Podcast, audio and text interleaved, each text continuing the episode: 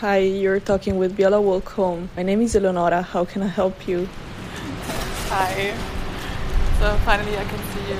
So I'm here in, in a kind of uh, dark area. Das ist meine Kollegin Miriam Amro. Sie lebt in Hamburg und hat den Instagram-Service von Viola Walk Home getestet. And, um, I think you need the street standing Eleonora am anderen Ende des Videocalls hat sie nach Hause begleitet. Äh, Miriam, wie genau funktioniert das? Das ist eigentlich relativ simpel. Wer nachts allein durch die Straßen geht oder durch unbeleuchtete Parks muss, der kennt das. Man fühlt sich unwohl. Und ja, seit einem knappen Jahr gibt's das Projekt Viola Walk Home. Und Eleonora, die wir gerade gehört haben, ist eine von 25 Freiwilligen, die den digitalen Begleitservice anbieten, in 16 Sprachen und sogar weltweit erreichbar sind weltweit erreichbar, also für vier Milliarden Frauen und da gibt es 25 Freiwillige. Ich meine, gut, dass du jemanden erreicht hast. Ja, es ist ein Anfang, aber hey, es funktioniert. Man kann ja einen Termin buchen. Und bleibt ihr die ganze Zeit dann im Videocall? Genau. Sie hat mich gebeten, einen Kopfhörer rauszunehmen, damit ich die Umgebungsgeräusche besser wahrnehme. Und im Notfall würden die die Polizei rufen? Ja, würden sie. Eleonora hat mir sogar erzählt, dass das tatsächlich mal notwendig war. Erst kürzlich. Unfortunately, it happened just once, uh, but it happened that a woman was followed on the street by her ex-boyfriend who was stalking her. And what we did was call in the police who arrived in time and saved the girl who now is fine and uh, she's safe. But our presence was fundamental. Es gab ja einen äh, krassen Fall Ende September 2021 in London.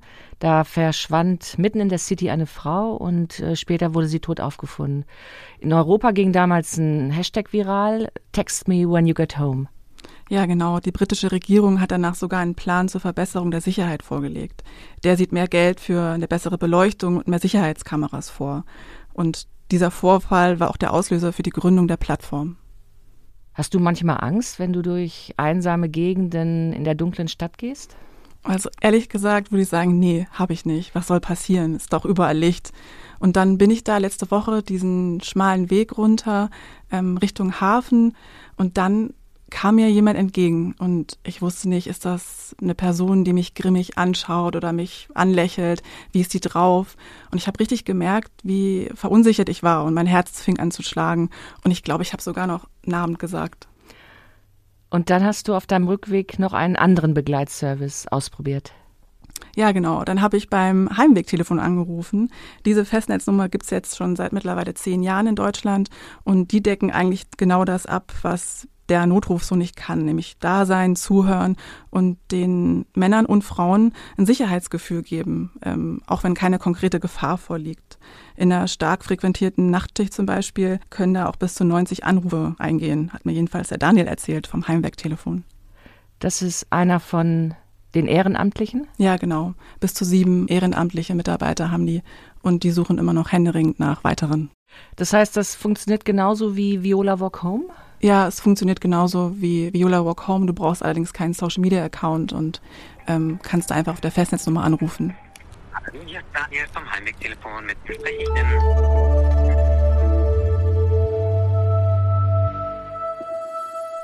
Ich bin Hella Kemper und Sie hören Woher weißt du das von Zeitwissen.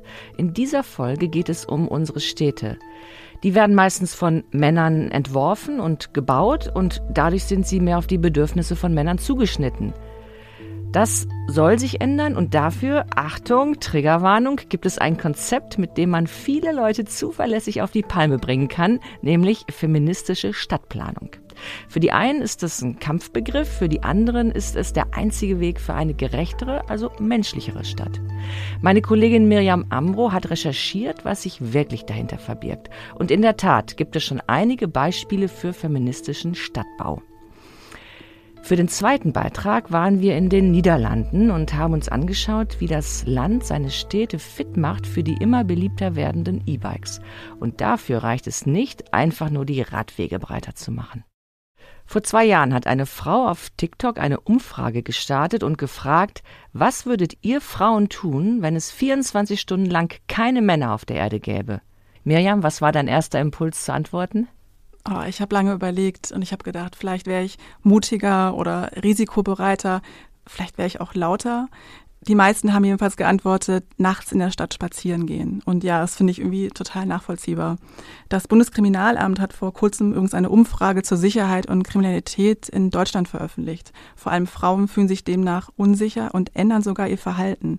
Jede zweite Frau meidet zum Beispiel spät abends bestimmte Orte es sind ja nicht die Orte, die die Angst einflößen, sondern es ist die imaginierte männliche Gewaltbereitschaft, also die Angst vor einem Täter und die Angst, ähm, äh, überrascht zu werden.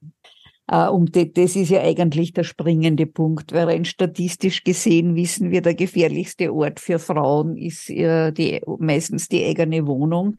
Das ist Eva Keil. Sie ist Obersenatsrätin im Amt für strategisches Plan in Wien und Expertin für Gender Planning. Das heißt? Gender Planning bedeutet, die Ressourcen im öffentlichen Raum, also Wohnen, Parkplätze, Verkehrswege, fair zu verteilen. Planer sind autofahrende Männer der Mittelschicht. Heute wird man nur weiße Männer der Mittelschicht ergänzen. Das heißt, es wurden die Städte einfach äh, aus einer bestimmten Blickwinkel und mit dem Hintergrund bestimmter Alltagserfahrungen äh, geplant. Die Männer planen eine Stadt jetzt nicht mutwillig so, dass Frauen sich da nicht wohlfühlen, aber sie bringen schon eine bestimmte Perspektive mit.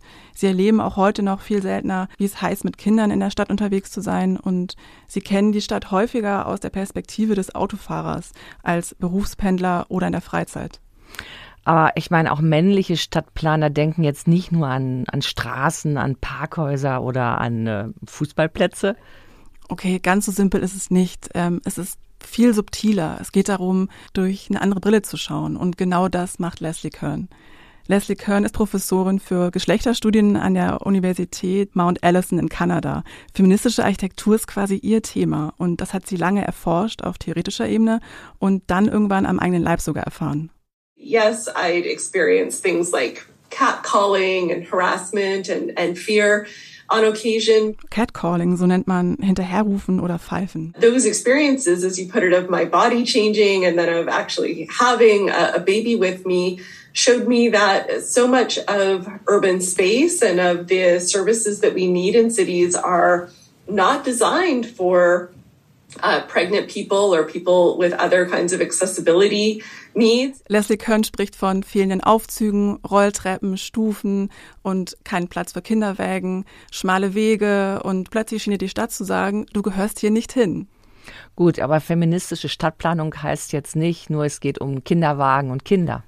Nee, natürlich nicht. Es geht darum, andere Perspektiven einzunehmen. You know, some people still don't like the term feminism or they think that it means, you know, being against men rather than being for gender equality. So in that sense, um, you know, I think even sometimes people who, who support this work, this kind of work, they would prefer not to use the term feminism. They want to say, let's be diverse or inclusive. And that's okay, but it's not the background that I, I come from. So I want to, you know, kind of claim the feminist label. Und damit will sie eigentlich sagen, eine feministische Stadt ist keine Anti-Männer-Stadt. Wir sind dann so eine feministische Traumstadt mal ganz konkret durchgegangen. Um, imagine. Well, as I said a minute ago, I mean, I think the key the key thing at the top of that agenda is a city that really prioritizes people over profit or over an economic agenda.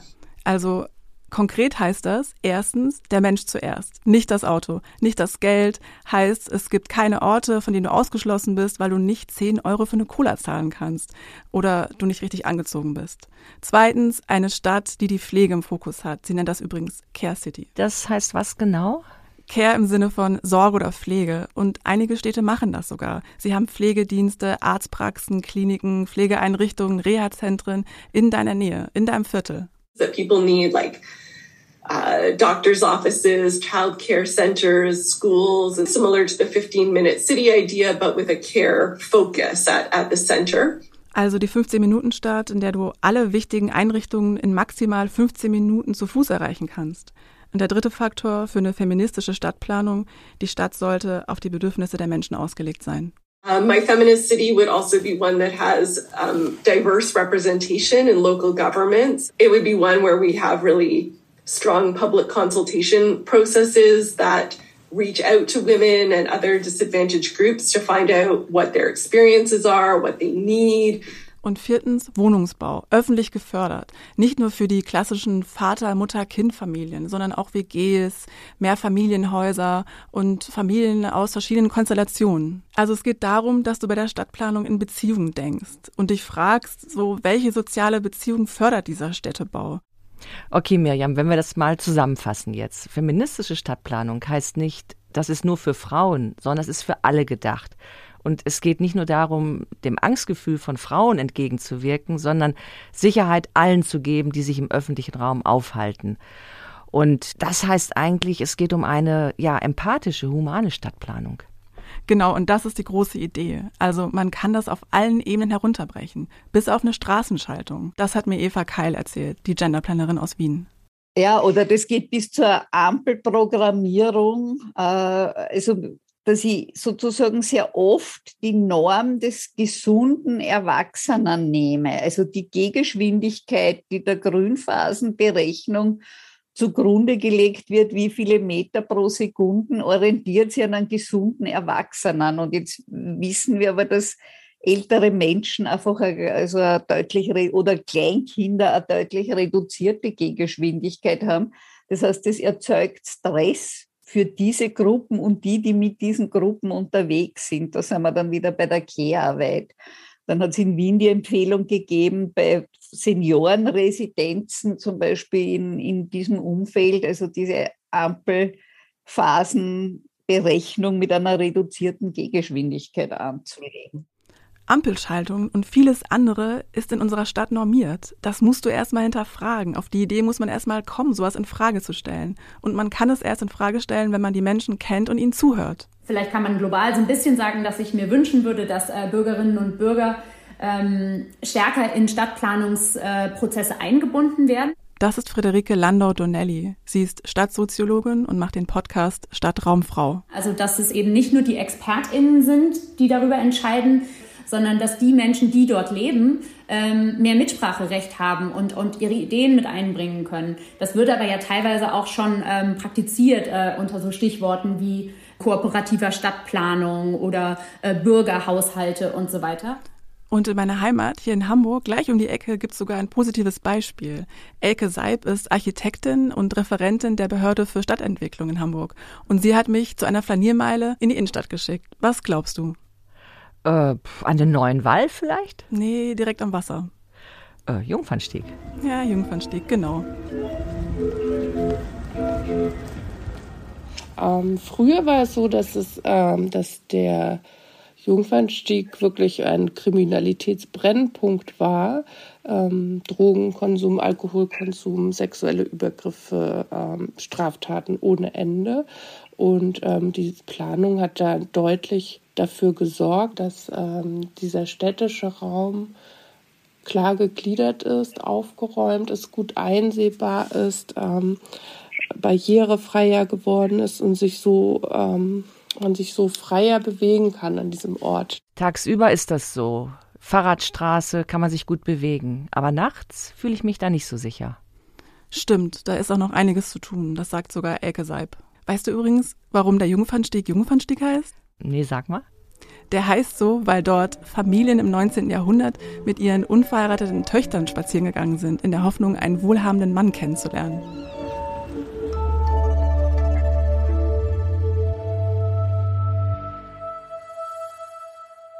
Wenn man die Leute sagt, sie wohnen an zwei Radschnellwegen, habe ich immer Angst für. Wir kommen von der feministischen Stadtplanung zur niederländischen Stadtplanung. Da gibt es nämlich eine Schnittmenge.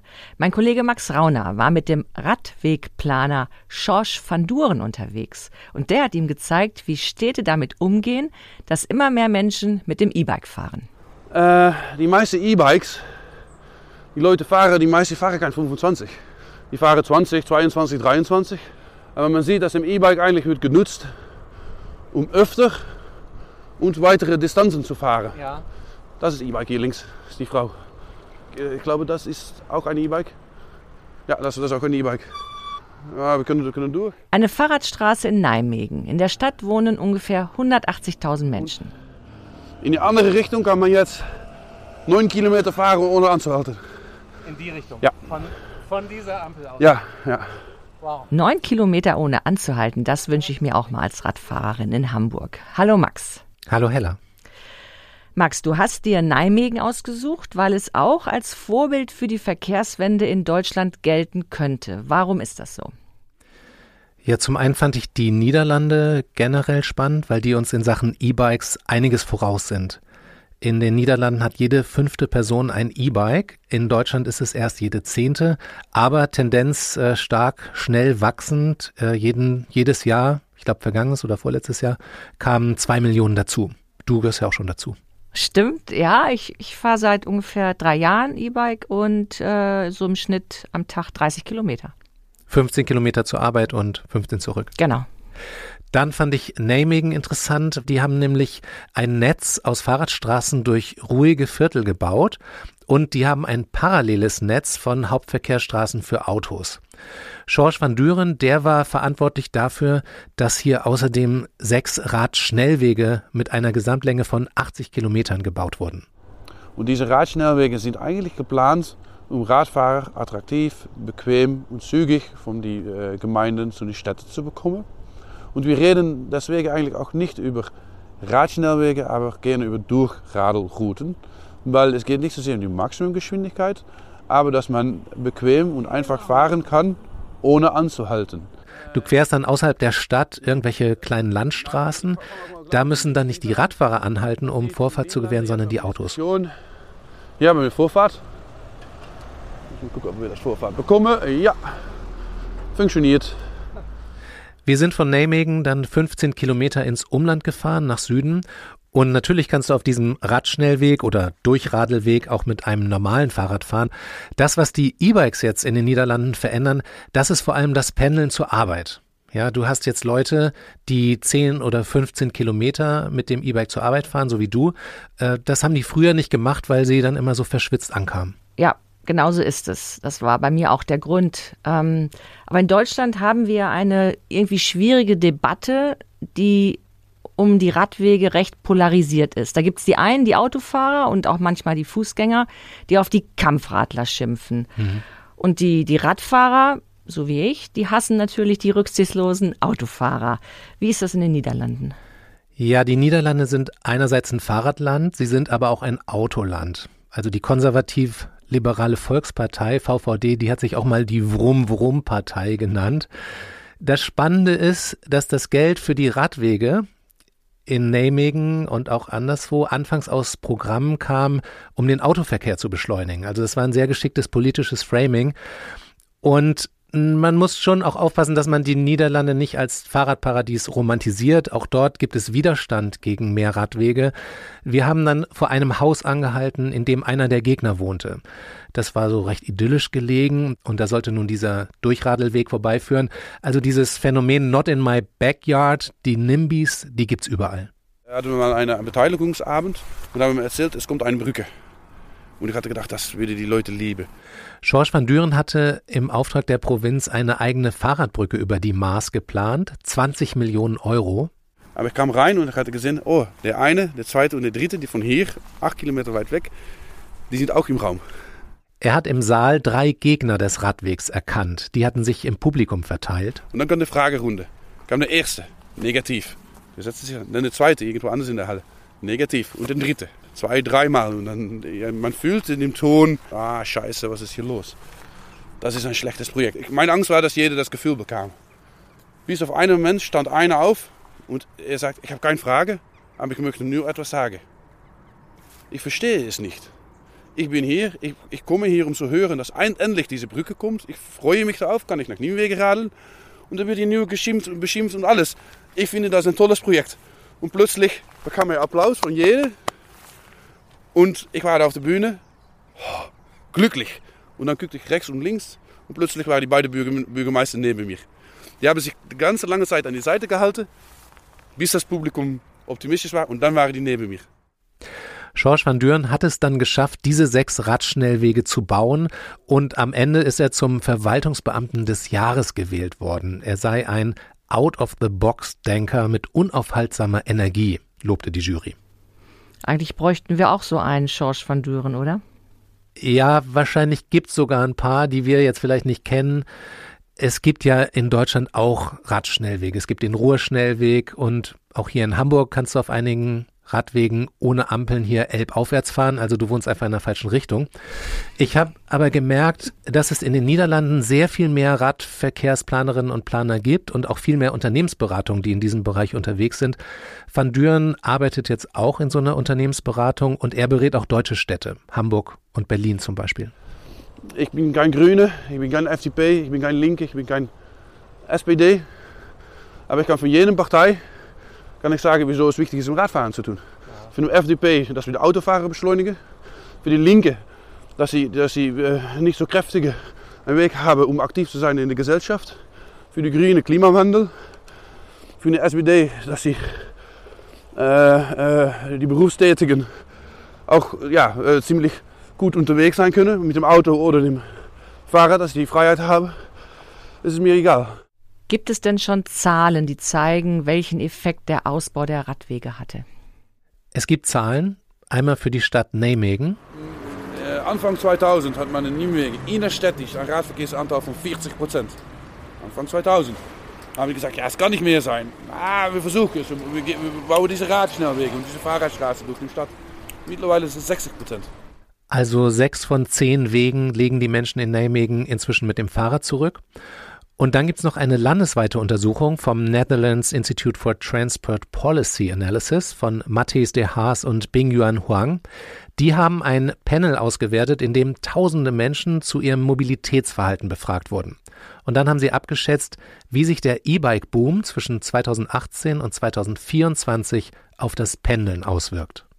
We expect that uh, for commuting the car distance will decrease 6%. Okay, that's total kilometers of all commuters, so to speak. Yeah. Yeah, but so what we should remember with this is that we didn't look at the effects of economic development or population growth. Also die haben mal das Wirtschafts- und Bevölkerungswachstum ignoriert, das kann ja auch mehr Verkehr verursachen. Und wenn du nur den Effekt der E-Bikes berücksichtigst, dann sinkt die mit dem Auto zurückgelegte Strecke aller Pendler um 6 Prozent, weil mehr Menschen mit dem E-Bike pendeln. Immerhin schon etwas. Wir haben zu Beginn über feministische Stadtplanung gesprochen, jetzt über fahrradfreundliche Stadtplanung. Mir scheint, da gibt es eine Schnittmenge. Ja, vielleicht kann man die These aufstellen, dass eine fahrradfreundliche Stadtplanung sich mit den Zielen feministischer Stadtplanung überschneidet.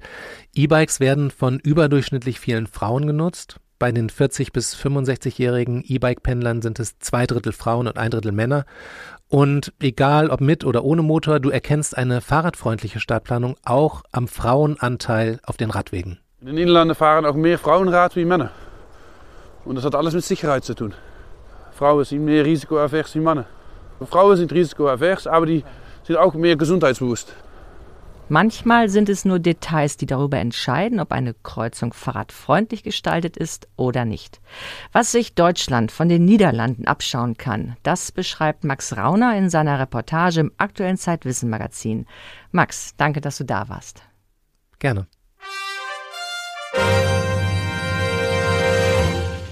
Was wir nicht erklären können. Die unmögliche Kolumne von Christoph Drösser. Heute, warum fällt ein rollendes Fahrrad nicht um?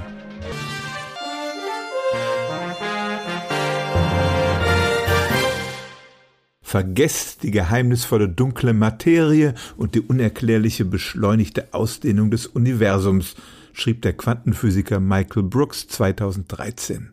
Das Fahrrad stellt eine viel peinlichere Lücke in den Errungenschaften der Physik dar. Das Problem. Wenn wir auf einem stehenden Fahrrad sitzen, können wir es nicht länger als ein paar Sekunden aufrecht halten.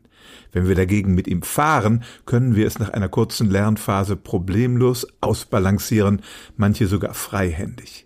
Ja, sogar ein fahrerloses Fahrrad kann aufrecht einen Berg hinunterrollen, ohne umzufallen. Woran liegt das?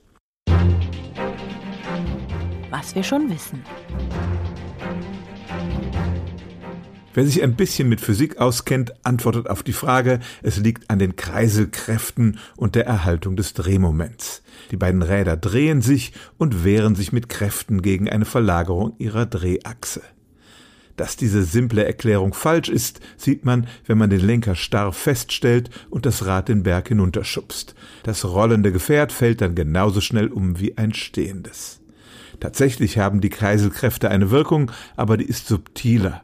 Sie trägt dazu bei, dass, wenn das Fahrrad zum Beispiel nach links kippt, sich das Vorderrad leicht nach links dreht, das Rad fährt eine Kurve, der Schwerpunkt gerät wieder zwischen die Räder und es balanciert sich so selbstständig aus. Viel wichtiger als der Kreiseleffekt ist aber der sogenannte Nachlauf des Fahrrads. Die Lenkerstange steht nicht senkrecht zum Boden, sondern schräg nach vorn in einem gewissen Winkel. Und das bedeutet, wenn man diese Achse nach unten verlängert, trifft die gedachte Linie vor dem Punkt auf, an dem der Vorderreifen den Boden berührt. Und das führt ebenfalls dazu, dass das Vorderrad sich in die Kipprichtung dreht, wenn das Rad aus der Balance gerät und das Fahrrad wird stabilisiert was wir nicht erklären können. Diese beiden physikalischen Phänomene, die Kreiselkräfte und der Nachlauf des Rades, waren die gängige Erklärung für die Stabilisierung des Fahrrads bis zum Jahr 2011. Da erschien in der Zeitschrift Science eine Arbeit von Forschern der niederländischen Universität Delft. Titel Ein Fahrrad kann selbst stabilisierend sein ohne Kreisel- und Nachlaufeffekt. Die Ingenieure hatten die besprochenen Effekte nämlich ausgeschaltet. Die Lenkerstange ihres Experimentalrads stand fast senkrecht, die beiden Räder waren winzig, zudem gab es zu jedem ein Gegenrad, das sich ohne Kontakt zum Boden in der entgegengesetzten Richtung drehte, so hoben sich alle Kreiseleffekte auf. Und trotzdem rollte ihr Fahrrad stabil geradeaus. Erreicht wurde das durch eine geschickte Verteilung der Masse. So ragte eine Stange mit einem Gewicht dran weit über das Vorderrad hinaus. Das Gefährt war zwar kein praktisch benutzbares Fahrrad, aber es zeigte, dass die bisherigen Erklärungen für die Stabilität des Fahrrads zumindest unvollständig waren. Die Form des modernen Fahrrads haben Ingenieure in den letzten 150 Jahren evolutionär durch Versuch und Irrtum entwickelt. Die Konstruktion besteht aus wenigen, eigentlich einfachen Elementen, aber warum es aufrecht bleibt, wenn es rollt und nicht umkippt, das kann die Wissenschaft bis heute nicht vollständig erklären.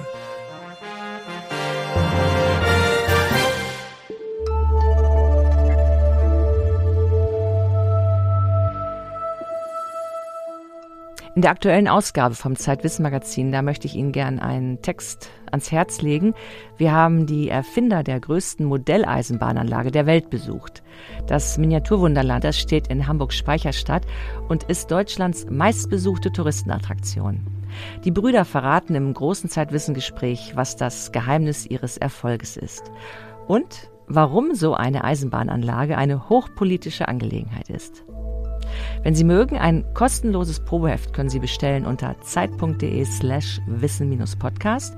Und wenn Sie Fragen oder Kritik haben, dann schreiben Sie uns gern an redaktion.zeit-wissen.de und in den Shownotes finden Sie die Links zu dieser Folge.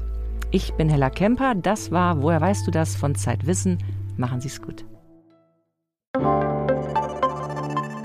Werbung Du bist gestresst von der Uni, liegst abends oft im Bett und grübelst oder steckst tief in einer Krise? Der Ratgeber Mental Health von Zeit Campus hilft dir, deine Gedanken und Gefühle zu sortieren und Ruhe in stressigen Momenten zu finden. Er enthält Entspannungstechniken, Lernmethoden und Notfallstrategien sowie zahlreiche Interviews mit ExpertInnen und Erfahrungsberichte von Studierenden. Sichere dir jetzt dein gratis E-Paper zum Download unter www.zeit.de/slash mental health. Música